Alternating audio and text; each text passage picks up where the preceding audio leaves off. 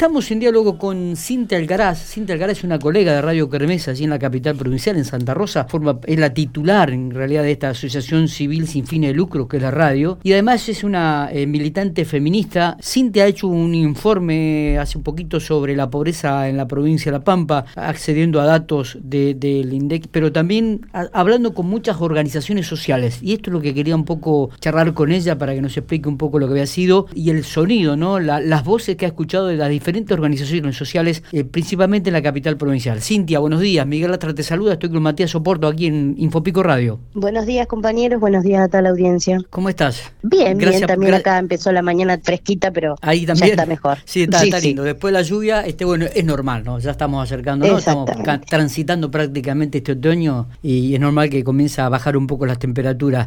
Eh, Cintia, eh, queríamos charlar un poco, estuve leyendo un poco el informe que habías realizado sobre el, tema de la pobreza en la provincia de La Pampa. Se habla de un 33,5% de la población pampeana bajo la línea de pobreza. Estamos hablando prácticamente de un tercio de la población en, en la geografía provincial, ¿no? casi 90.000 personas. Eh, contanos un poco, ¿qué te llevó y, las voces que escuchaste de las diferentes organizaciones sociales con las cuales este, tuviste charlas? Bueno, a ver, nosotros desde Radio Kermés trabajamos esta problemática eh, siempre desde las voces de organizaciones eh, que son comunitarias, que son barriales, que están trabajando en los territorios. Nos parece fundamental traducir esos números a eh, la complejidad que es de verdad la pobreza, ¿no? Em, cuando la semana pasada el INDEC reportaba este este número de casi 50.000 personas sobre la de, digamos, por debajo de la línea de pobreza en el conglomerado Santa Rosa Toay, eh, bueno, consideramos que era importante salir a hablar con las compañeras de las distintas organizaciones, compañeras y compañeros que están eh, acompañando justamente eh, estas necesidades. Por eso en, en, la nota aparecen las voces de compañeras que están en situación de prostitución, eh, que vienen reclamando políticas públicas eh, tanto a la provincia como, como al, al municipio.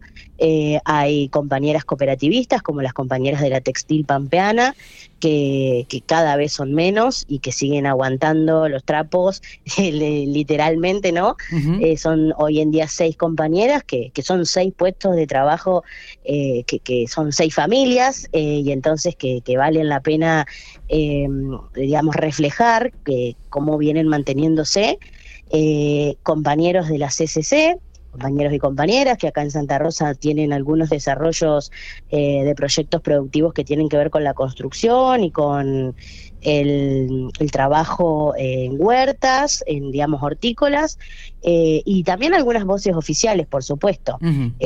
buscamos la, voz del director de, Economía Popular de, de la ciudad de Santa Rosa, que a su vez es el referente de Patria Grande en este caso es Federico Iñaseski, y empezamos a, mm, bueno, a cotejar eso, ¿no? ¿Qué es lo que está diciendo la compañera, el compañero empobrecido, aquel que eh, además de, digo, de, estar bajo la línea de pobreza, eh, porque no llega a los ingresos mensuales suficientes para la canasta básica, también eh, está falto de la posibilidad de acceder a la tierra, de acceder a, un plan de viviendas, a un crédito, eh, de poder eh, pagar cómodamente la luz, el gas, etcétera. Vos lo remarcás ahí, ¿no? Además de este 33,5% de pobreza mm, la gente digo que vive en además hay mm, más de 20.000 personas anotadas esperando una vivienda. Exactamente. No, y nosotras, eh, digamos, eh, como, como periodistas recorremos permanentemente acá las barriadas y cada vez vemos más eh, vecinos, vecinas que viven, es cierto, bajo un techo, pero que las condiciones son totalmente indignas, precarias. Hay mucha gente que en estos últimos años, sobre todo en los años del macrismo, eh, eh, digamos, tuvo que cortar el gas y empezar a utilizar leña o, garrafa, sobre todo en la zona norte, la garrafa y, la leña es el modo de calefaccionarse en invierno. Eh, a muchas vecinas y vecinos le han cortado la luz antes de la pandemia. Eh, el gas, eh, digamos, no, nos contaban las compañeras que están hoy en situación de prostitución, que que, digamos, adeudan 20 mil, 30 mil pesos porque se les fueron acumulando las boletas del año pasado. Eh, sabemos que, bueno, el COVID eh, afectó sobre todo a aquellas eh, personas que sobreviven en la calle. ¿Esto se profundizó en el 2020, en, en, época de pandemia, o, ya venía arrastrándose algo de esto? Bueno, en Santa Rosa, en Santa Rosa puntualmente hubo una gestión macrista durante los cuatro años previos que eh, se sintió muy fuerte en, las barriadas justamente por el abandono no solo de la obra pública, sino de, los programas de acompañamiento. Eh, y bueno, digo, la, suba de las tasas, eh, los costos habituales, digo, el consumo diario de alimentos es algo que, es, digamos, determinante para, para las clases empobrecidas. ¿Pudiste consultar fuentes oficiales sobre estos datos? Porque estaba leyendo que, el conglomerado Santa Rosa y alberga más o menos a 42 mil, casi 43 mil pobres. Exacto. Y entre esos 8.900 indigentes, ¿no? Exacto. Número realmente son que teniendo en cuenta una provincia que tiene 360 mil habitantes. Exacto, por eso nos interesaba eh, remarcar el número, porque cuando uno habla de porcentajes no se representa la cantidad de personas, de ciudadanos, de ciudadanas eh, que están pasando hambre hoy. Eh, la voz oficial, nosotros consultamos acá también al secretario de, Desarrollo Social de la municipalidad y, y, hablan de que están realizando 3.500 viandas eh, digamos, de comidas diarias, ¿no? A eso hay que sumarle todo lo que cocinan los comedores comunitarios, los merenderos, eh, las bibliotecas populares que también están dando, dando comida. Hay una crisis eh, alimentaria en, en nuestra ciudad y, y, tiene que ser visibilizada porque exige una respuesta. Claro, claro, sí, totalmente. Eh, ¿Ves este, muchos chicos en la calle? A ver, eh, eh, adolescentes, decís vos. Sí. Mira, eh, la verdad es que eh, hay un rol comunitario de las organizaciones sociales que acompaña o sostiene a, la privada acá en Santa Rosa. Hay muchos talleres comunitarios de, de, apoyo escolar, de comunicación, de artes, y entonces ahí hay como eh, cierta, no sé si es la palabra, pero cierta contención a esa situación eh, de calle.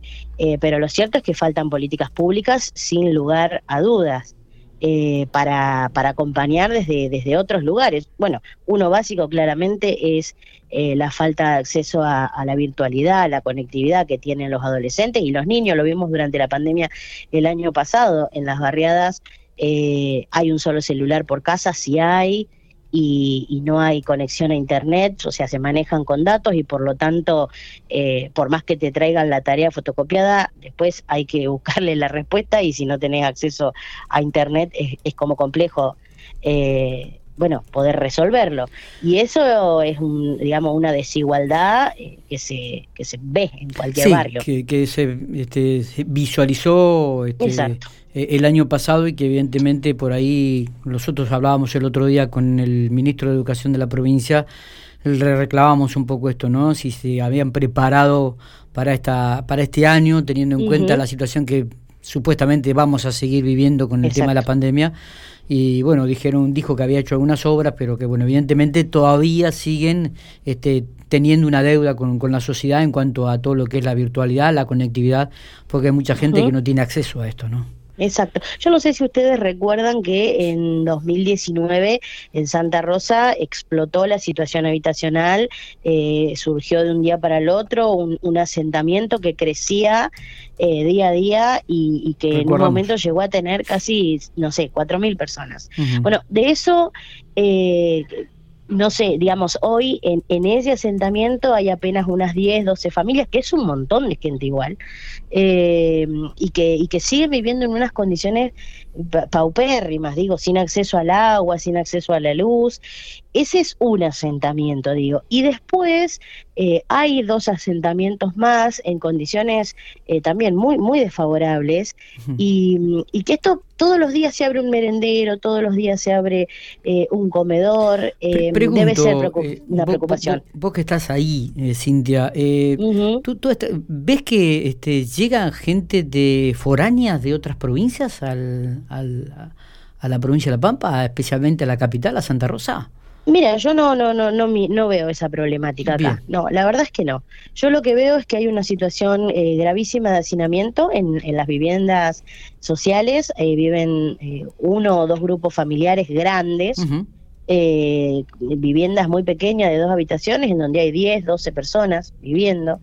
Eh, y entonces esto, bueno, después claramente la problemática familiar decanta en situación de calle.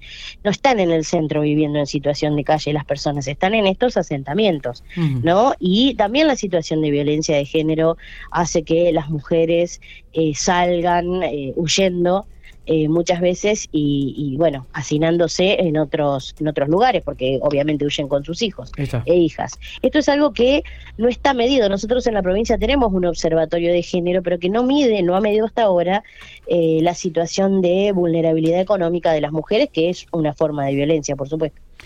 Cintia, te agradecemos estos minutos, ha sido una linda charla la que hemos tenido, queríamos compartir con vos, eh, charlar un ratito con vos sobre esta investigación que habías hecho, principalmente también para reflejar un poco las voces de las organizaciones, diferentes organizaciones que también existen aquí en la ciudad de General Pico y que vamos a nosotros también a tratar de profundizar y ahondar en esta, en esta problemática. Eh, un, placer, eh, un placer haber dialogado con vos. Igualmente, fuente fundamental para nosotros y nosotras, las organizaciones. Eh, gracias por todo. Eh. Vamos a tratar de, este, visualizar también la nota que habéis hecho como para, para, remarcar un poco la situación en la provincia de La Pampa, eh, si, no lo, si podemos hacerlo, si nos autorizas. Genial. Sí, sí, por supuesto. abrazo grande. Hasta luego.